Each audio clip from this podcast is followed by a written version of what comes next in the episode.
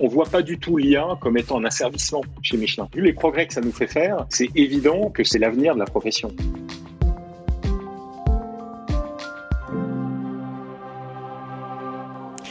En 1891, Michelin inventait le premier pneu euh, démontable, un an avant euh, le véritable lancement de l'automobile. 130 ans plus tard, euh, Michelin est leader mondial et compte bien garder un pneu d'avance. Et la clé, c'est la data. Et avec près de 200 millions de pneus vendus chaque année, on peut dire qu'il y en a des données à exploiter. Cela peut permettre par exemple de réduire de 30% les ruptures de stock. Gilles Nicolas Desfrancs est avec nous, le directeur de l'AI Transformation Factory chez Michelin depuis 2018. Bonjour Gilles Collat Desfrancs. Oui, bonjour Charlotte. Ravi d'être euh, avec vous aujourd'hui. Merci beaucoup de nous avoir rejoints euh, sur, sur WE. 30 ans que vous travaillez chez Michelin, on peut parler de, de fidélité. Est-ce qu'on peut dire vraiment que l'innovation, c'est l'ADN de Michelin? Ah oui, c'est très clair. C'est très clair.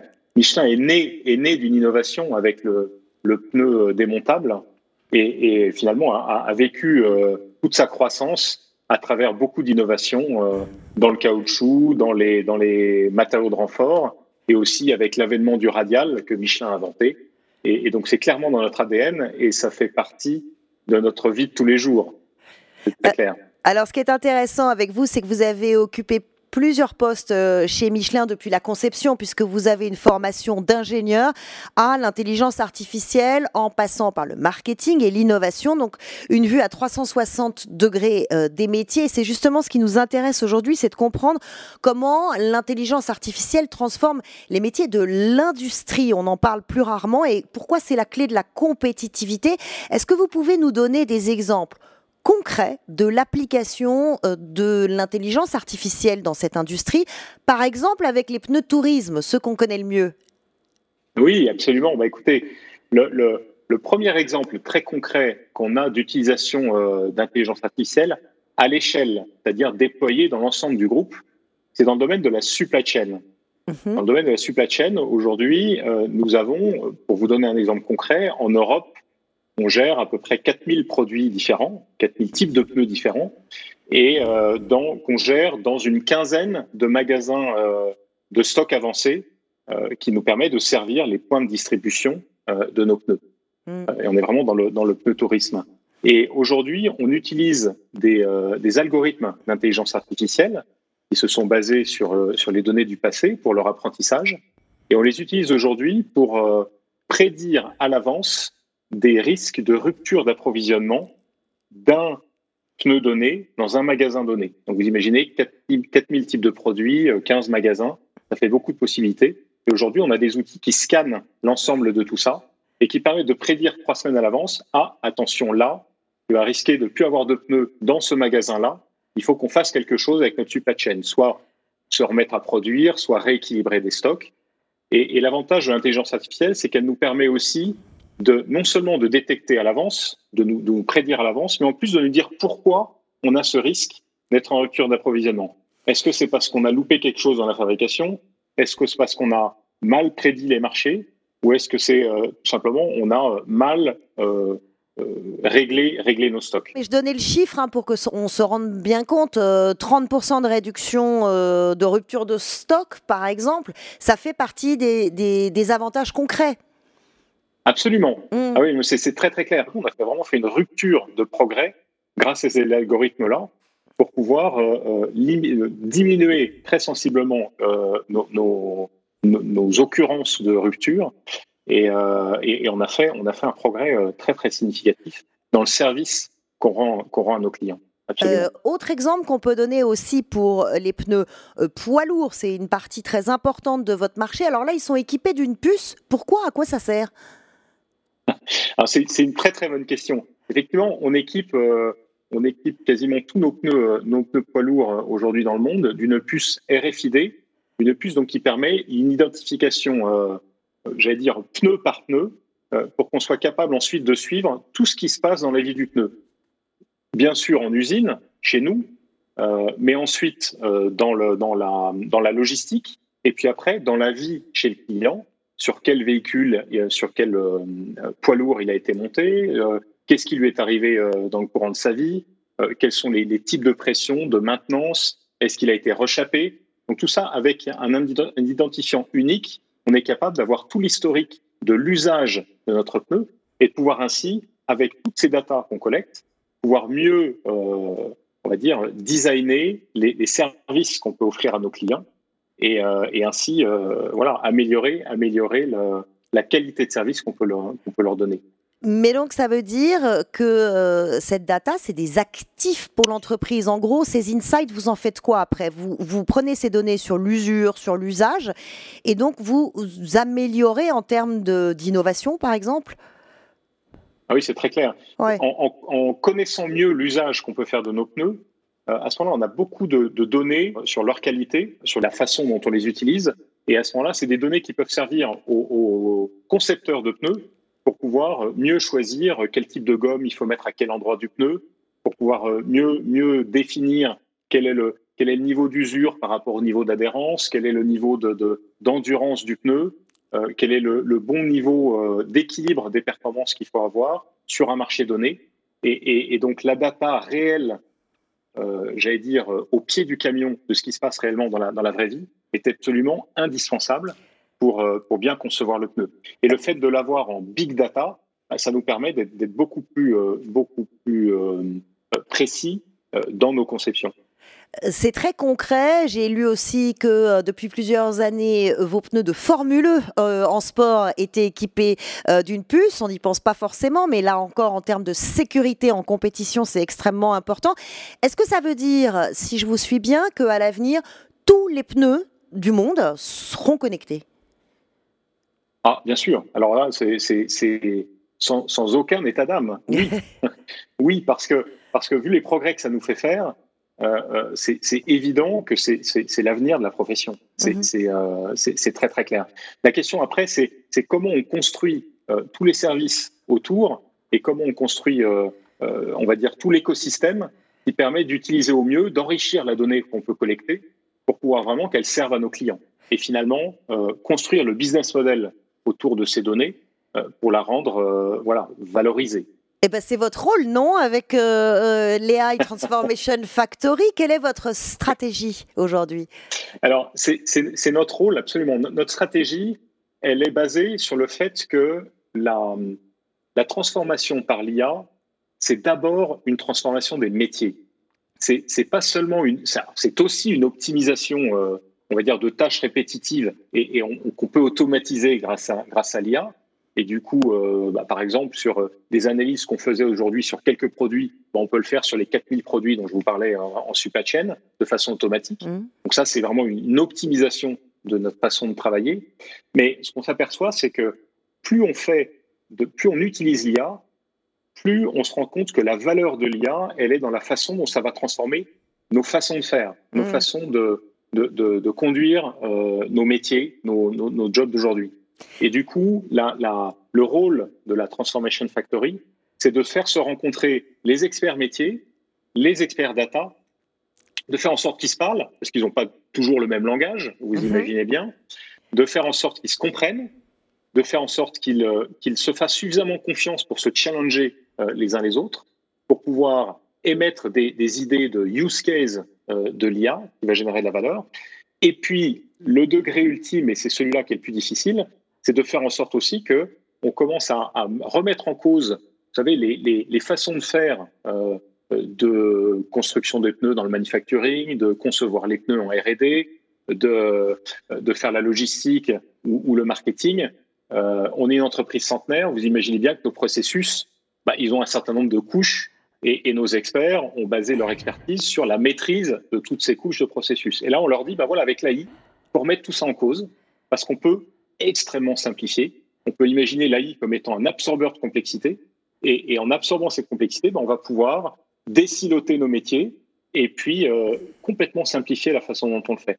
Et finalement, avoir des experts métiers qui, auront, euh, qui seront euh, des hommes augmentés pour, euh, voilà, pour, se, pour se focaliser sur les tâches les, à, plus forte valeur ajoutée. Vous parlez de la transformation des, des, euh, des métiers. Ça ne se fait pas en un jour. Vous avez dit que c'était une, une, très ancienne entreprise avec une culture très ancrée. Il y a 115 000 euh, collaborateurs dans 171 pays.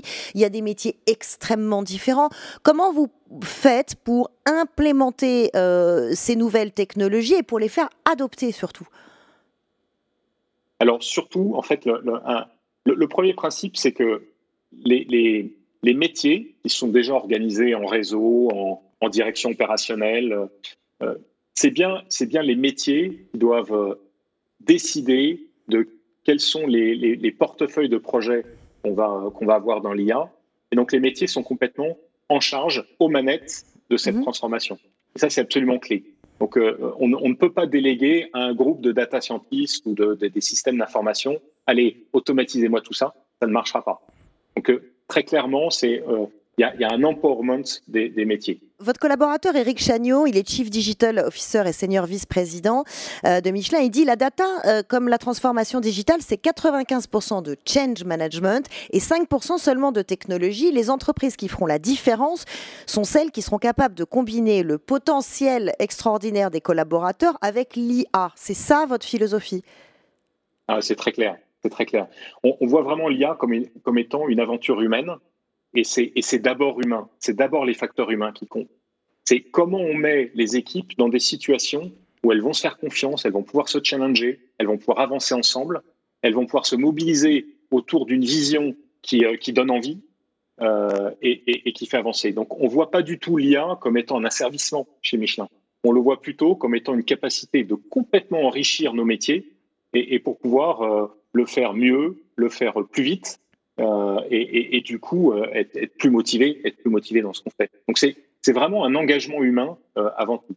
Et donc tout, tout le rôle de on va dire de l'accompagnement du management, ça c'est de créer les conditions qui permettent à tous, tous, tous ces différents experts de différents mondes de pouvoir travailler les uns avec les autres.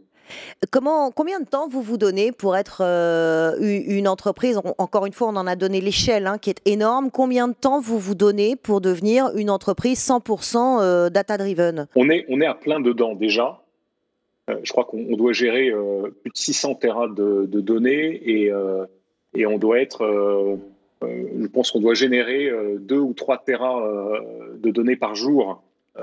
donc, on est déjà, on, a déjà de la data comme un asset chez mhm. Est-ce qu'on est 100% data driven Bien sûr que non, et ça va prendre beaucoup de temps parce qu'on a encore, euh, on a encore beaucoup de, euh, beaucoup d'opportunités à saisir.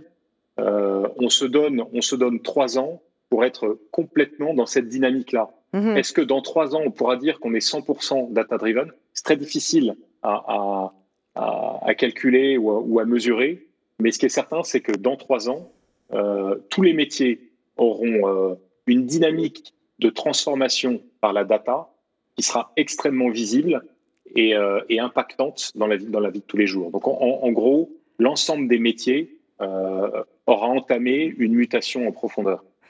Euh, vous l'avez dit, ça représente des téraoctets euh, de données. Un mot sur le stockage quand même et surtout sur la protection des données parce qu'il faut rappeler qu'une entreprise comme Michelin, qui est avant tout un inventeur et un concepteur, a toujours été fondée sur la culture du brevet. Euh, qui dit culture du brevet dit culture du secret. C'est une des clés pour rester numéro un. comment faites-vous pour stocker et pour protéger ces données?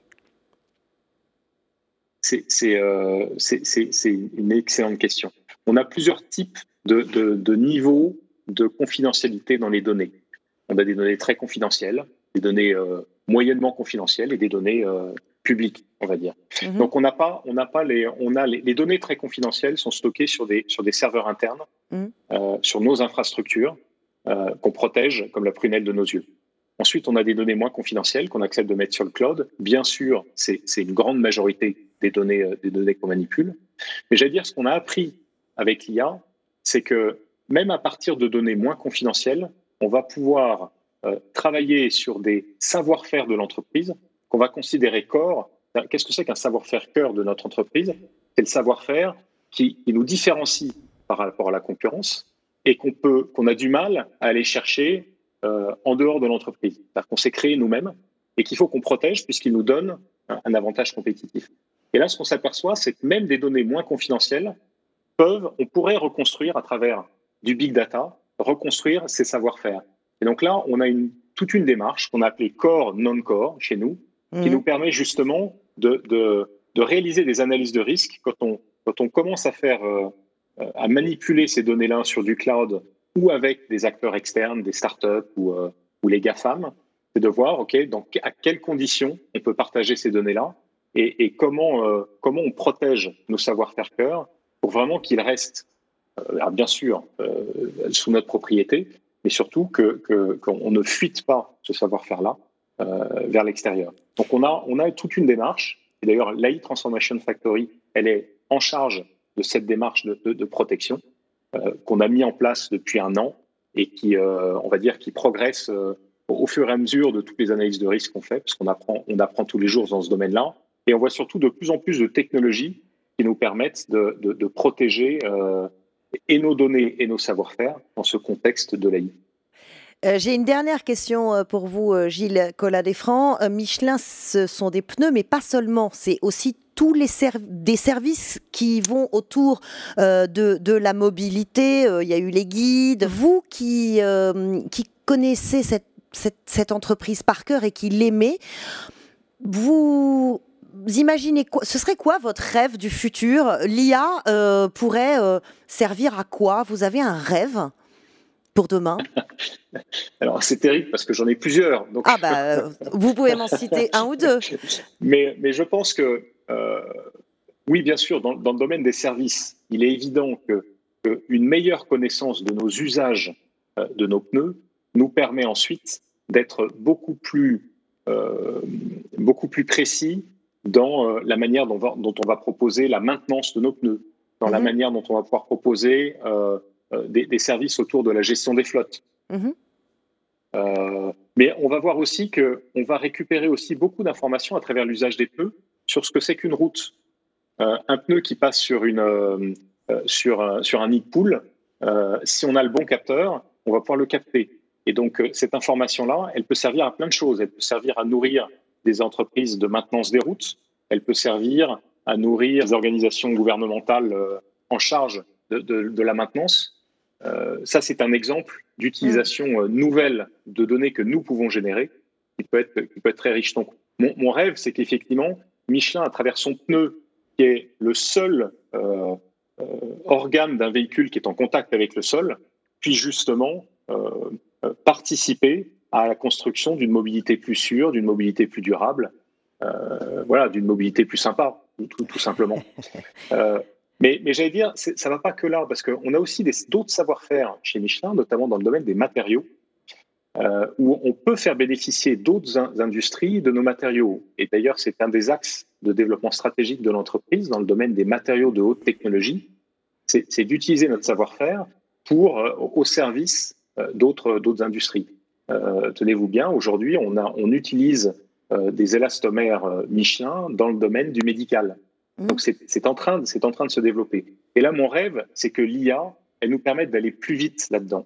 Si on arrive à, mieux modéliser la façon de concevoir des nouveaux, des nouveaux matériaux, à, mieux comprendre l'interaction qu'il peut y avoir dans les propriétés des matériaux, euh, les, les, manières de les, de les fabriquer et, euh, et, et, de les concevoir, si on arrive à relier tout ça dans les algorithmes, on pourra aller beaucoup plus vite à, mettre au service des autres industries euh, notre, notre savoir-faire. Et ça, ça c'est un rêve important euh, et c'est un axe, un axe stratégique euh, absolument clé. L'innovation encore et toujours qui transforme les métiers et qui sera au service d'un meilleur service aux clients et d'une meilleure mobilité, de mobilité plus sympa, euh, dites-vous. Merci euh, Gilles Collat euh, d'être, d'avoir répondu à nos questions sur Way. Merci beaucoup. Merci Charlotte. Merci d'avoir écouté Way of Trailblazer. Si vous avez aimé cet épisode, vous pouvez en parler autour de vous et dès maintenant le partager. Surtout, n'hésitez pas à nous laisser 5 étoiles sur Apple, Google Podcast, Spotify ou encore Deezer. Et si vous avez le temps, nous serons très heureux de connaître votre avis sur l'émission. Merci encore, merci à vous et à très bientôt.